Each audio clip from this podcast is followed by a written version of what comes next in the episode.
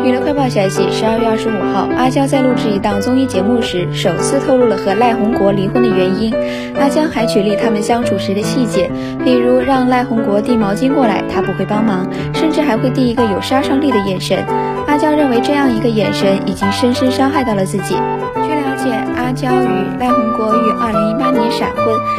仅短短维持一年多就宣布离婚，两人已于二零二零年五月签署了分居协议，二零二一年五月两人宣布正式离婚。